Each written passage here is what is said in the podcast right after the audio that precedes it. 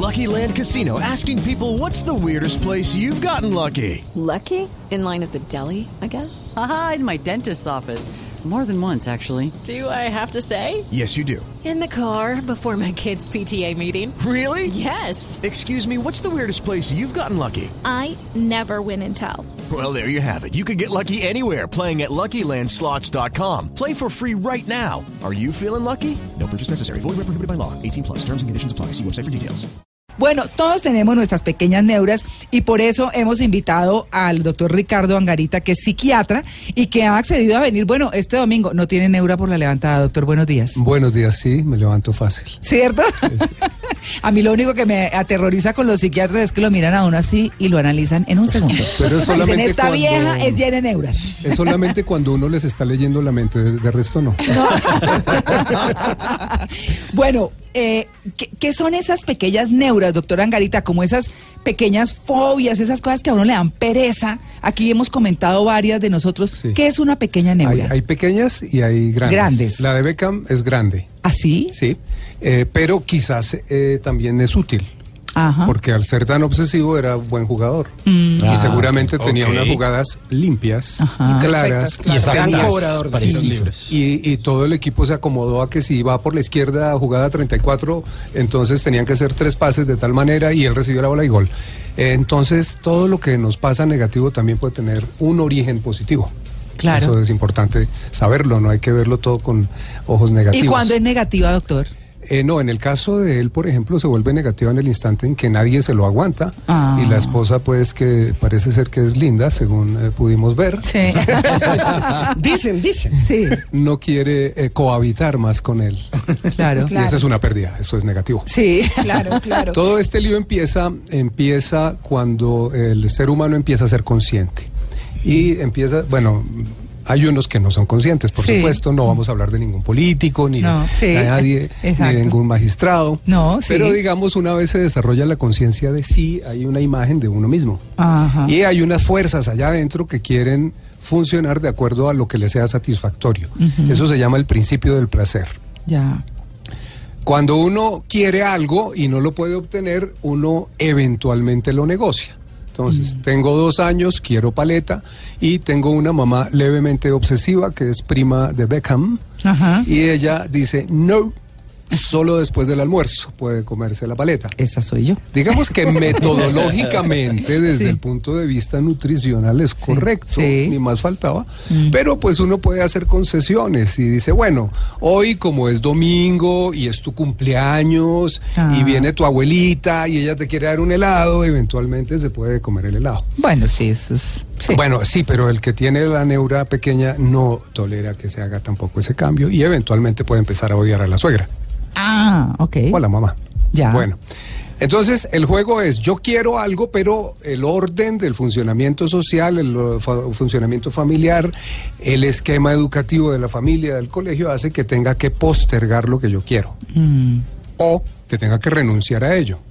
ya. Bueno, cuando eso no es claro, porque hay papás que son y mamás que son eh, mm, poco claros, no son unívocos, Ya. son equívocos en su manera de enseñar. Es decir, un día sí puede comer helado, al otro día le pega por haber Comido helado. comido helado.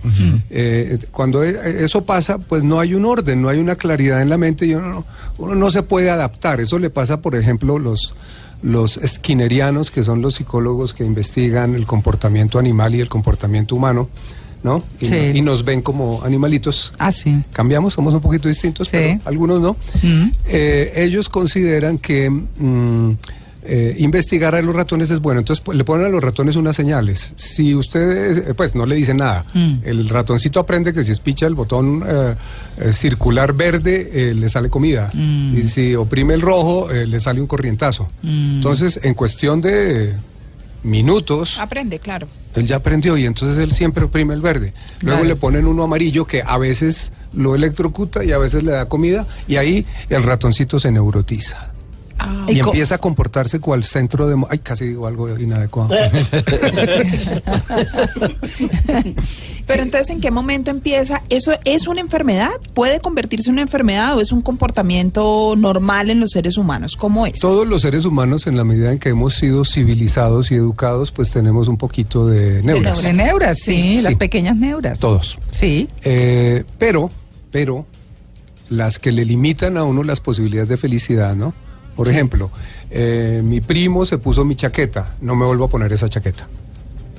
No la mando a lavar ni nada porque se la puso, ya no me puedo poner eso, porque eso está lleno de su vibración y su energía. Ah. Y aunque lo va- laven, eso quedó sucio, ahí Ah. se parece a Beckham. Ah. Claro, ya se enfermiza un poco. Ese es enfermizo. Entonces, el trastorno obsesivo compulsivo es una enfermedad, tiene una explicación médica, eso se llama fisiopatología. Ok. Los mecanismos a través de los cuales funciona el corazón, funciona el cerebro, los riñones, se llaman fisiología. Y la forma como se enferman se llama fisiopatología. Entonces, en el trastorno obsesivo compulsivo tenemos fisiopatología, es decir, es una enfermedad, se puede mejorar, eh, todavía no la curamos, todavía no. ¿Pero eso es de cura? Sí, ¿Sí? se cura, se cura. se Ay, a mí que no me gusta que me pidan comida. ¿En serio? ¿Y cuáles son los síntomas? No, no, ¿Cuáles una son esos cosa síntomas? es Patológico, ¿no? no tolero que el hijo me ensucie el sofá, es Ajá. una enfermedad. ¿Sí? Sí, porque yo puedo limpiar el sofá y no pasa nada. Ah, ya, ya, ya. ¿Sí? Se Entiendo. complica uno en miniedades. Exacto, pero resulta que uno por cualquier cosa se angustia y, y bloquea su felicidad, Mm. porque entonces ya no puede hacer las cosas. Entonces me imagino que cuando hay una película chistosísima sobre el tema que eh, entran a una casa y la casa es blanca, todo es blanco, el piso es blanco, el tipo que entra entra con un trapeador blanco para Ah, y sí. los zapatos los dejan afuera en un sitio especial donde sí, sí. también es blanco. Bueno, esa es una exageración, no existe tal así, No. pero pero pero, Pero yo lo he visto. bueno, entonces existe. Claro, existe.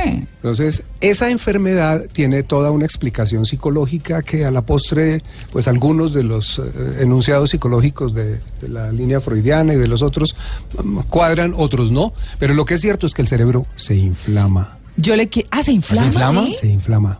¿sí? Y cuando se vuelven más obsesivos, están más inflamados. Ah, no friegue. Y quedan unas líneas alteradas del proceso inflamatorio. Ah, pero mire que eso también es físico entonces. Sí, es también físico. Y entonces, y en ese mismo sentido, ¿cómo se desinflama? Pues porque es que... ah, Una vez desinflamado, Ajá. a todos nos ha pasado que nos inflama un codo por algún motivo Sí. y cuando se desinflama no queda igual que antes. Ah, o Ese sea no que queda igual que antes es el trastorno obsesivo compulsivo. Pero se puede ir regulando, se puede ir mejorando y tenemos medicamentos que ayudan muchísimo. Eh, Pero todavía ¿cómo- perdón, estamos doctor, pero en, ¿Cómo se en- le inflama uno el cerebro? O sea, ¿en serio? Encefalitis, sí, son encefalitis ¿Y localizadas toca, o sea. ¿y el cerebro toca el hueso o qué? No. Cuando No, es se que se inflama. está, se está imaginando El- como si le estuvieran echando cerebro- aire. El cerebro siempre está metido entre un hueso. Pero no alcanza a tocarlo cuando se inflama. eh, entre el, ah, el cráneo y el eh, tejido cerebral puro hay unas membranas Ajá. que se llaman meninges. Las meninges, claro. Esas se inflaman y alteran todo el funcionamiento cortical y uno empieza a ver enanitos verdes y a creerse presidente tres veces, cosas así, con una meningitis grave. Sí. Si se inflama además de la, de la meninge, se inflama el tejido cerebral propio, es decir, la mm, sustancia negra y eventualmente también eh, gris y la sustancia blanca, Ah. entonces tenemos una encefalitis, que es una Claro, enfermedad gravísima y uno puede Y ahí no hay valeriana que. Eh, depende de la dosis, una gota no sirve. Yo le quiero preguntar la diferencia entre esas pequeñas neuras y las manías. ¿Son lo mismo o en qué se diferencian? Eh, la neura aparece cuando las pequeñas manías no pueden realizarse. Ah. Entonces estamos hablando de que las neuras, es decir, la rabia, eh, la incomodidad, la angustia, eh, sucede cuando no se puede realizar lo que uno tiene como expectativa. Con y la expectativa es la mamá de todo ese dolor. Ah. Pero de pronto a veces fijarse en ese tipo de cosas que uno se obsesiona, este no hace esto, o vea cómo dejó eso, no es de pronto un poco de inseguridades que de pronto uno tiene claro, por ahí. Claro, rondando? siempre, siempre hay un miedo detrás. Siempre hay un miedo. La gente asustada es la gente más agresiva y son los más asesinos. ¿No? Sí, sí, claro. La gente tranquila, la gente que está feliz, pues inclusive le pueden hacer cosas feas y pues, reacciona amablemente. ¿Cómo fue que usted dijo antes que, que no, con María Lourdes nos miramos? ¿Cómo fue que dijo? ¿Que ¿Ustedes están locas? No. No, no, eso ya lo No, sabemos. es que, es No. que de alguna manera es, es un poco preocupante el tema porque podríamos pensar que el nivel de neuróticos en el mundo es demasiado grande y que, podría, que cualquiera de nosotros podría ser un neurótico. Si uno quiere tener pacientes toda la vida, estudia psiquiatría porque nunca van a faltar. Sí, de acuerdo. o, o cirugía plástica. Porque Eso la verdad. neura también los lleva a operarse. Ah, esos son los que se operan y se operan y se operan y se operan. ¿Qué es no, una sí, eso- neura? sí, no, no, eso es una cosa horrible. Entonces, la neura esencialmente es una disfunción entre mi capacidad de estar feliz y contento a través de un sistema natural de vida y un enemigo interno que no le gusta. Oiga, doctor, entonces, de acuerdo con lo que usted dice, para quienes están llegando a sintonía, estamos hablando de esas pequeñas neuras que tenemos, esas pequeñas cosas que nos molestan. Eh, estamos con el eh, doctor eh, Ricardo Ancarita, que es psiquiatra y que nos está aclarando y nos está sorprendiendo con cosas acá. Estamos aquí en el diván. Pero, claro, estamos en el diván, en el diván de Blue Jeans. Respira Pero- profundo. ¿Cierto? Pero entonces, de acuerdo con lo que usted dice, que uno con sus neuras tiene una pequeña inflamación localizada, yo me imagino el cerebro lleno de chichones, ¿o no? Corrijo. Uno tiene el cerebro inflamado y eso le da algunas enfermedades. Ya. Una es el TOC, otra es la esquizofrenia, otra es la enfermedad depresiva grave Sí. y otra el trastorno bipolar. Pero cuando se inflamó un poquito y se mejoró en ciertas eh, personas que tienen además un, un tipo específico de, de- de existencia inmunológica, Sí. porque eso tiene que ver también con las bacterias que lo rodean a uno. Mm.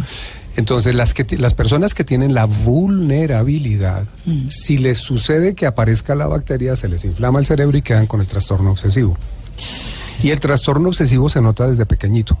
¿Ah, sí? Sí, sí, el niño chiquito ya es obsesivo. ¿Cuáles ¿no? son las características? No le gusta untarse de cosas. Ojo, que muchos niños no les gusta untarse Sí. de Sí, cosas. no y- todos y son- no sí. son obsesivos, pero Sí. si a eso le agregamos que no le gusta que le cambien el- el- las rutinas, si a eso le agregamos que también, eh, eh, como Beckham tiene que estar impecablemente vestido, les aseguro que Beckham desde chiquito, si el uniforme se le estaba arrugado, el tipo hacía la pataleta o sencillamente respiraba y se cambiaba el uniforme. Ya. ¿Y algunas de esas conductas son aprendidas o simplemente vienen naturalmente con uno? Algunas son aprendidas, sí. La forma como se va a expresar la enfermedad es aprendida, pero la enfermedad está ahí. Ah. Ah, el entorno la activa también. Sí, sí. Ah, no, no, da la, da la, la forma. Entonces, si yo soy hijo de pintor, probablemente mi neura se va a manifestar más en el terreno de las artes plásticas que si fuera hijo de ingeniero. O sea, que a eso se le puede sacar provecho. Por ejemplo, o sea, bien guiado. si uno tiene trastorno obsesivo compulsivo, es el TOC. ¿No Ajá. vieron la obra de teatro de, de TOC? No. No, es buenísima. Cuando vuelvan a sacarla, se Sí. las aconsejo, es muy divertida. Es, Ok. es superficial. Pues científicamente hablando es torpe, Sí. Mm. pero es eh, humanamente hablando y, y, eh, teatralmente hablando es muy buena.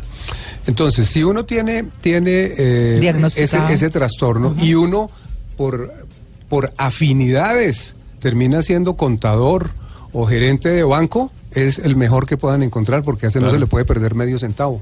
Ah, porque eso tiene que ser exacto y perfecto. Entonces, uno puede aprovechar también estas dolores y dificultades para algo que sea positivo y bueno, como habíamos dicho al inicio. oiga, pero estamos llenos de dolores y dificultades. Claro, oiga, yo tengo- Pero las neuritas estas de las que hablamos de que el, el trancón normales. y este buceta se me atraviesa y esta vieja torpe porque Sí, no arranca y sí. va uno a mirar y era un tipo. Ah, sí. Y yo Sí. tan hue- y bruto que pensé que era una vieja y era un tipo. Sí, sí, sí, bueno, o que lo peluquearon a uno mal, o que le quedaron malas uñas. Esas, esas tienen que ver es con que eh, el- la expectativa de gusto, de placer que uno tenía no se realiza y entonces uno hace una regresión, se vuelve niñito de cinco años y tiene una leve, corta y afortunadamente pasajera pataleta. Esas son las neuras. Ah, ok. sí. Esas son las neuras. Y Quedamos plop. Pero esas pataletas de la calle a veces generan unos problemas gravísimos. Esas pataletas de... Claro, No, sí. la, la otra yo estaba en un restaurante la semana pasada, una señora bravísima porque no le servían una salsa y no le sacaban los champiñones de la salsa. Y le decía en el restaurante, "La señora, la salsa viene con champiñones y pollo. No, es que los champiñones me los tengo que comer aparte. ¿Será que no me los pueden servir? Casi arma un alboroto ahí y las meseras no saben qué hacer.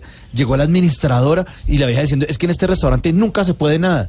Y uno, pero ¿Y señor... ¿Qué, qué restaurante era? No les voy a que el decir. señor estaba en Argentina. No, no, no, no, no era aquí en Pero Colombia. Ah, eso, ¿era eso es una neurosis, ¿no?